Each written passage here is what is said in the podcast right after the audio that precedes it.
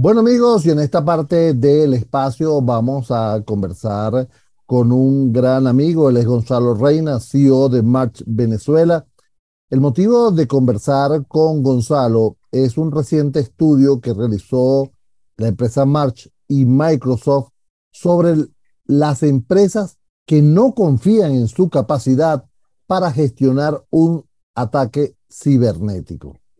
Ellos dicen que después de casi tres años de un cambio en el modelo de trabajo, una inevitable transformación digital e innumerables ataques de ransomware, la mayoría de los líderes ya no confían en su capacidad para gestionar el riesgo cibernético en comparación con hace dos años. Esto es gravísimo porque eh, expone a una empresa fácilmente a un ciberataque.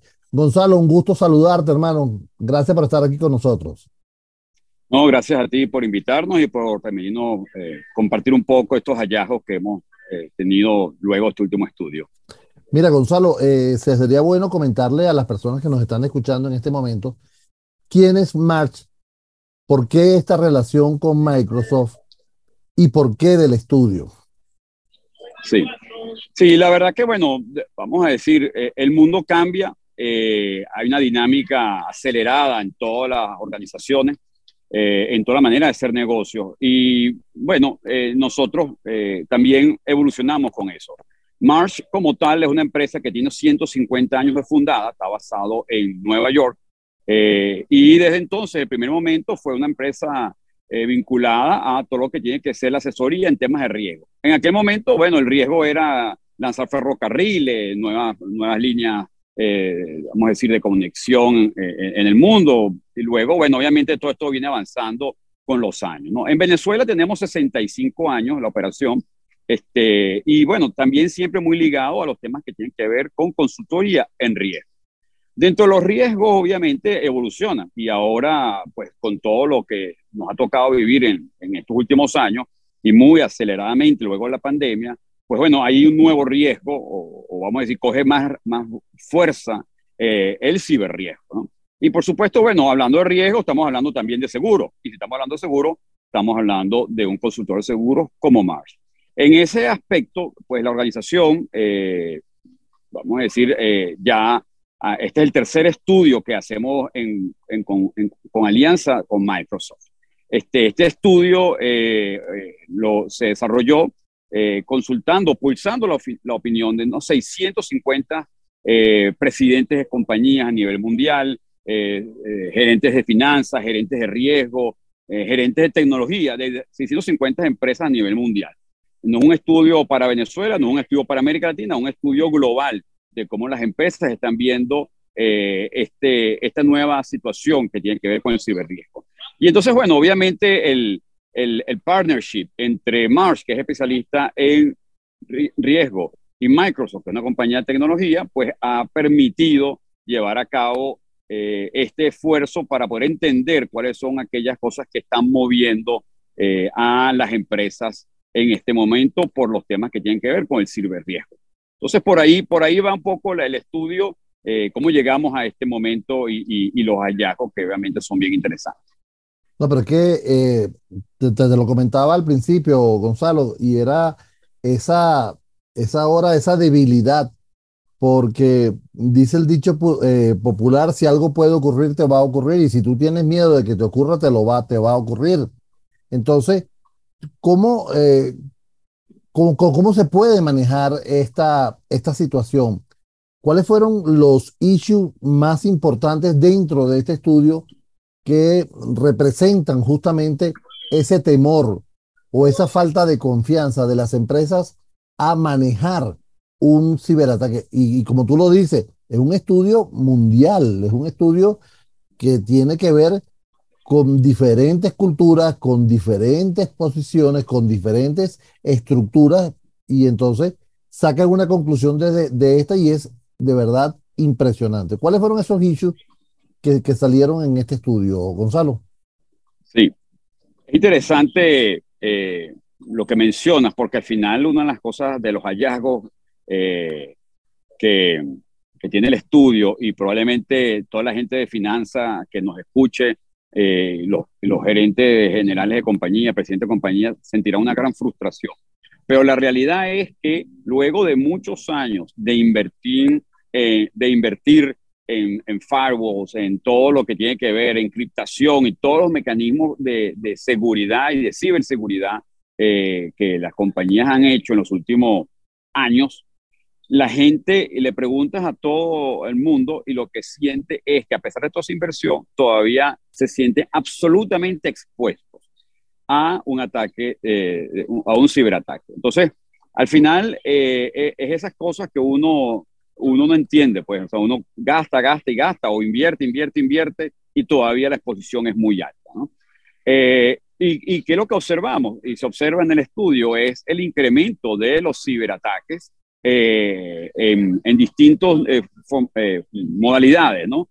Quizás el, el, más, ah, el, más numeroso en cuanto a repetición de ataque es el phishing, ¿no? Este, pero el más peligroso, y es el segundo, es el ransomware. Eh, que es que te secuestren tus sistemas eh, de tecnología y te pidan un rescate por ello. Y por cierto, cuando algunas personas nos están escuchando y creen que estamos hablando de que, bueno, está bien, esto pasó en, eh, no sé, en Finlandia, en, Inglaterra, en Estados Unidos, algunos países que son absolutamente muy tecnológicos, la realidad es que también hay ataques de ransomware en Venezuela y existen varios casos obviamente no son manejados en, la opinión pública por, por temas de, vamos a decir, de, privacidad, de una cantidad de cosas, pero hay casos en Venezuela que nosotros manejamos, eh, desde compañías de ingeniería, pasando por escritorios de abogados, pasando por comercio de mayores y de menores tamaños, eh, para no entrar en, eh, en mucha Honduras, como decimos acá. Pero esa es la realidad. Este, se invierte, se invierte y eso está pasando. Ahora, hay, existe otro riesgo, el, riesgo de no hacer nada. Y el riesgo de no hacer nada es peor, porque entonces en este mundo de la digitalización tú dices, ah, bueno, como todo eso está así, entonces yo no voy a comprar computadora, yo no voy a tener wifi, yo no voy a conectarme a nadie, yo no voy a lanzar productos online, yo no voy a tener un portal por donde la gente pueda entrar a verme, yo no voy a mantener redes sociales, yo no, bueno, eso tampoco, eh, o sea, vamos a decir, eso es un riesgo que creo que todos Yo no voy a vivir, yo no voy a vivir. Exacto. Exactamente, yo me niego a vivir, como tú dices. Entonces, no, la realidad es que vivimos en este mundo en el cual, bueno, no puedes echar marcha atrás, sigues para adelante con todo el tema de digitalización eh, de las organizaciones y vas para adelante con eso. Por cierto, eh, esto lo que estoy mencionando es que hoy en día cualquier que esté usando un terminal, y un terminal es desde un teléfono celular hasta un sistema computarizado de control de, de, de luz o de aire acondicionado en la oficina, cualquiera de esas cosas se convierten en, en puntos de potencial ataque, este, porque obviamente todo eso entra a una red em, donde te pueden entrar. Entonces, bueno, ahí es donde entra también el trabajo de Microsoft y Marsh, porque eh, nosotros lo que hemos hecho también, nosotros como Marsh globalmente, eh, es desarrollar toda una cultura de consultoría en riesgo que nos permiten a través de especialistas poder evaluar así como en otra época. Bueno, lo seguimos haciendo, obviamente, porque ese riesgo sigue ocurriendo.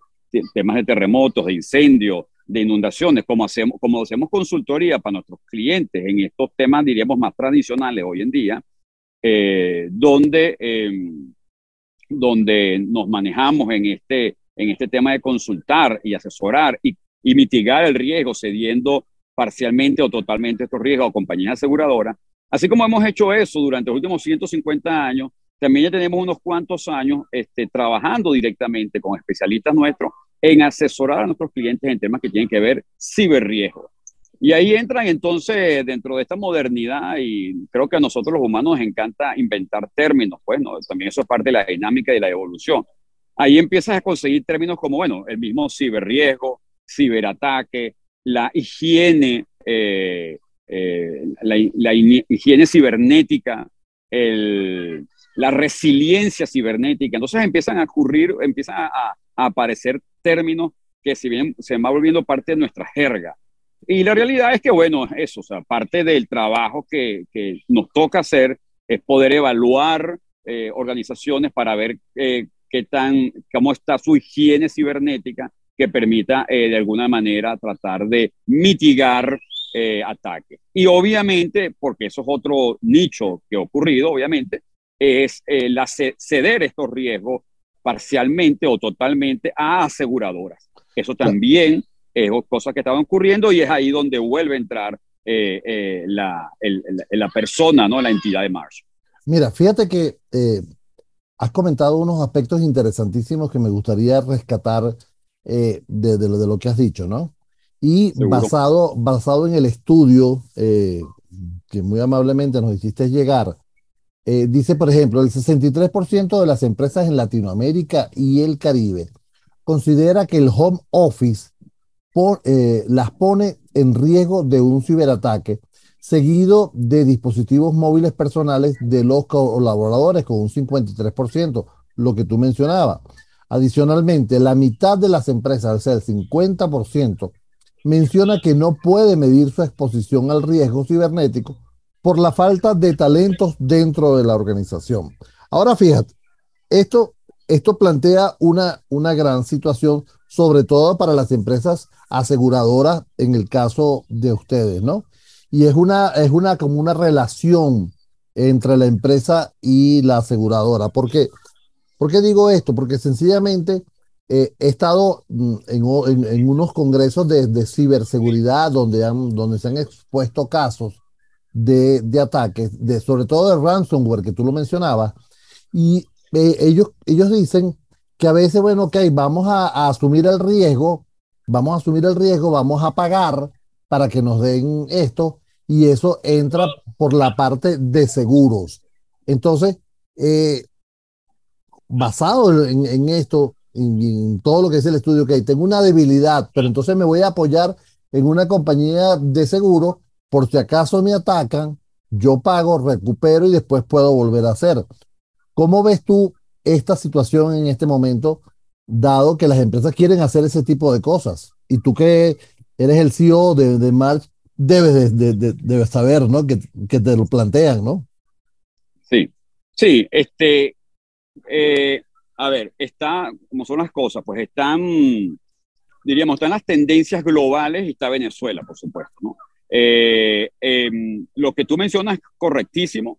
Eh, em, mencionaba yo que te pueden hackear la computadora desde un controlador automático de aire acondicionado hasta, hasta, bueno, cualquier cosa que uno pueda tener conectada a una red de Wi-Fi en una oficina. Y, y, ese es parte de lo que tú mencionas. Sí, en Venezuela, en América Latina se siente muy vulnerable porque, bueno, eh, ahí los esfuerzos que tienen que hacer las compañías en, temas de, de, conexión a Internet son importantes. Eh, los teléfonos, por ejemplo, no es lo mismo conectarse un teléfono personal a, a la red de la compañía que conectarse a, a través de un teléfono que esté encriptado, que sea de la compañía, donde se trata de bloquear algunas cosas que, que no son buenas prácticas y no son recomendables entre lo que es la, higiene cibernética. Pero a eso que tú mencionas en, tu última parte de, tu pregunta, la realidad es esa. La realidad es que existen, como lo mencioné, los venezolanos no podemos sentir, ni las empresas en Venezuela se pueden sentir, eh, diríamos, apartadas de la realidad del ransomware. Existe, existe clientes que, se nos, que hemos tenido casos directos de ransomware eh, algunos con cobertura y otras sin coberturas de seguro. Este, las que no tienen cobertura de seguro, obviamente le toca desembolsillar o desembolsar eh, el pago del rescate, pues, porque al final ocurre tal cual como, como cuando ocurre un, secuestro personal, que bueno, que, que también eh, esperemos nadie sea víctima de, una situación tan, tan, tan, terrible como esa. Pero este, en las empresas pasan con su sistema. Y bueno, toca pagar o no toca pagar el, rescate, ya una decisión tecnológica, de, financiera de cada empresa. Pero ocurre y parte de nuestro trabajo, o sea, eh, eh, contratar, y esa es la parte importante, contratar un seguro eh, contra riesgo cibernético no, no consiste solamente en, mira, yo cuánto es la prima, yo quiero asegurar esto y ya. Hay un trabajo previo y ahí entra de nuevo la labor del consultor de riesgo en poder evaluar eh, en qué consiste eso. Si todos nos retrotraemos haciendo una ilustración muy sencilla, cuando nosotros aseguramos un vehículo, típicamente tienes que llevar el vehículo a inspección. Llevas el, vehículo a la compañía aseguradora, le toman la foto, le toman el serial, le toman... ¿Qué está haciendo la aseguradora con eso? Está asegurándose que el carro existe, que el carro está correcto, que el carro no está sujeto a ninguna situación delictual, etcétera. Entonces, esa misma evaluación hay que hacerla en el caso de, del riesgo cibernético. La compañía de seguro va a querer saber, bueno, cuáles, cuáles medidas tú has tomado para mitigar, minimizar el riesgo. Eh, cuáles son tus conexiones a Internet, quién es tu proveedor de Internet, eh, qué conexión tienes con ese, con ese proveedor, qué firewalls tienes adentro, qué, mecanismo, qué medidas has tomado para tratar de reducir eh, esa, ese riesgo como tal. Entonces, bueno, hay una cantidad de cosas que se evalúan eh, en el momento de asumir un riesgo por parte de una compañía aseguradora para poder determinar una prima y poder obviamente estar en cobertura. Y claro, cuando ocurre un ransomware, que es el típicamente más importante, eh, el ransomware, pues bueno, conlleva el pago de, de, un rescate y ese obviamente es, donde se involucrará la compañía de seguro. Sin embargo, hay otras cosas importantes eh, que aquí también yo quiero eh, destacar. El tema de hacer un estudio de ciberriesgo por parte de una compañía no solamente para poder asegurarse y, y, y, poder mitigar o, transferir el riesgo a una aseguradora. También tiene que ver con el hecho de conocerte a ti mismo y poder y poder evaluar en, qué situación te encuentras. Y ahí yo lo, a la analogía lo hago yo con la visita al médico anual.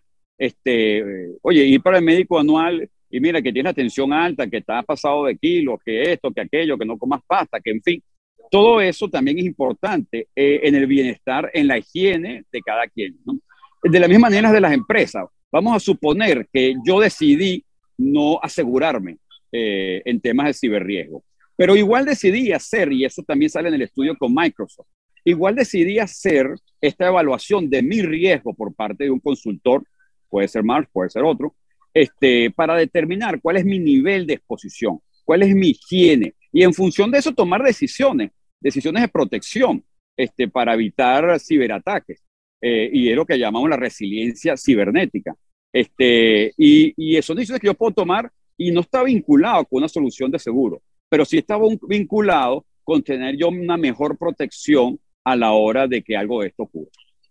Es que de, verdad es impresionante cómo, cómo, cómo están este, estos ataques y uno que, lo, que, que se entera a diario que esto es, es así, ¿no?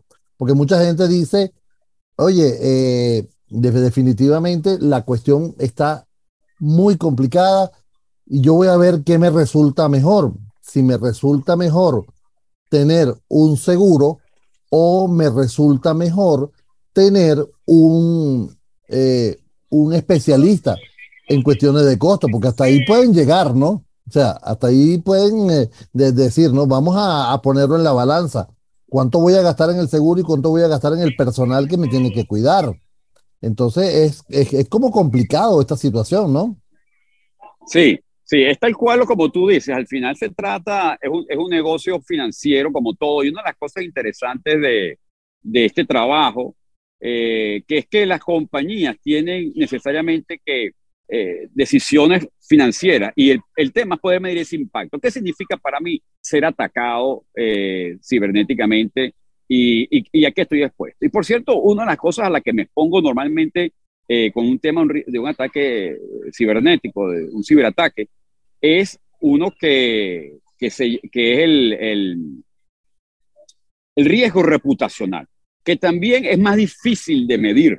Porque bueno, si a ti te atacaron y te quitaron el, el, el equipo y tú tienes que volver a hacer la cuestión, bueno, está bien, tú te encargas de, de, de, pagar el rescate y eso está muy fácil de cuantificar. Si te están pidiendo por un rescate 5 mil dólares, 10 mil dólares, 50 mil, 500 mil, lo que fuera mil, bueno, está bien, este, tú sabes ya que tienes que pagar eso. Eso es fácil de cuantificar. Pero el riesgo reputacional, ¿cómo tú lo cuantificas? Y ahí tenemos, por ejemplo, eh, casos como eh, de varios años atrás, ya no sé si son 8 o 10 años, de Target, la tienda por departamento en Estados Unidos, que le robaron la base de datos con, con toda la información financiera de los clientes. Eh, o, Twitter, o, Twitter, o Pemex, o, todas esas que han sido afectadas por un la misma telefónica. Así es. Y esa compañía, Target particular, siguiendo con el ejemplo de Target, eh, la gente decidió no ir a comprar en Target por unos cuantos meses. este, ante el temor de que ellos hayan sido, eh, vamos a decir, eh, atacados y que su información haya sido perdida. ¿Cuánto dinero perdió, en, o mejor dicho, ¿cuánto, dejó, cuánto dinero dejó de ingresar en Target? ¿Cómo se computa eso? Es difícil computar. Y ahí de nuevo viene el análisis sobre tu exposición al riesgo. Porque al final bueno, insisto, si te echaron a perder el disco duro, si perdiste 50 mm, años de información, sí, eso probablemente eh, lo puedas recuperar, pero hay temas que son más profundos que eso, que sin duda no tienen una solución este, tan inmediata. Y son de los temas que tiene que entrar en, ese, en esa ponderación eh, de si yo compro o no compro una póliza de seguro, si yo hago o no hago un estudio eh, de, de, de ciberriesgo. Y muchas empresas, por lo menos en este primer momento, están enfocadas a hacer el estudio de ciberriesgo, porque creen que, bueno, más allá de que se va a comprar seguro o no, por lo menos quisiera yo saber dónde estoy pisando. Claro. amigos, eh, hemos estado conversando con Gonzalo Reina, el CEO de March, con motivo de, de un estudio que esta empresa internacional ha realizado junto a Microsoft en el cual la, la principal conclusión es que las empresas no confían en su capacidad para gestionar un ciberataque y esto pone en riesgo no solo la, la, región, sino todo el mundo, porque este estudio es un estudio internacional. Eh, Gonzalo, yo quisiera que de alguna manera nos, nos dieras detalles dónde pueden encontrar este estudio, cómo, cómo pueden ponerse en contacto con ustedes para conocer más detalles. Sí, bueno, este, la verdad que nosotros como organización, el estudio está disponible, es un estudio público eh, en las páginas web de, de Marsh, que es eh, eh, www.marsh.com. Eh, allí podrán descargar el estudio, podrán verlo con mucho detenimiento, un estudio no muy extenso, son como unas 12, 15 páginas, eh, se puede cubrir con bastante rapidez. Y obviamente, pues bueno, allí están todos los contactos de la organización, incluyendo nuestra oficina acá en Venezuela, eh, donde tenemos sede en Caracas, Valencia y Maracaibo. Y con, con, mucho gusto, pues obviamente podemos también tratar de orientar y ayudar en este, en este proceso. ¿no? Nosotros tenemos, como mencionaba anteriormente, 65 años en Venezuela, asesorando a nuestros clientes en riesgo y el ciberriesgo es uno más en donde también eh, estamos metidos muy de lleno. Gonzalo, cuando viste el estudio, ¿qué pensaste? ¿Un gran susto o una gran oportunidad de negocio? Mira, este, la verdad que lo vemos como oportunidad sin duda, ¿no? Eh, en estos días y hablando yo con una gente amiga que vive en Canadá, eh, decíamos, bueno, nosotros en Venezuela, comparando su vida en Canadá y la nuestra acá en Venezuela, decía, mira, en Venezuela vemos oportunidades. Y la verdad que este, esto creo que es una oportunidad más. Eh, y, es, una oportunidad la digitalización de las cosas. Y por cierto, siempre yo soy los que piensa que eh, eh, el futuro, es, vamos a decir, yo, yo no soy los que creen aquel paradigma de que el pasado siempre fue mejor. No, yo creo que el futuro está lleno de oportunidades y cosas buenas. Definitivamente. Amigos, ha sido Gonzalo Reina, CEO de March Venezuela con motivo de este estudio que hicieron conjuntamente con Microsoft sobre la resiliencia cibernética. Un, un, título de verdad interesante. Hermano, fue un placer conversar contigo, de verdad que siempre me gusta este tipo de conversaciones y estamos abiertos para próximas informaciones. Gracias a a todo tu escucha y la verdad que bueno, espero estar siempre pronto a la vuelta contigo para todo lo que hayas de, de importancia. Seguro que sí.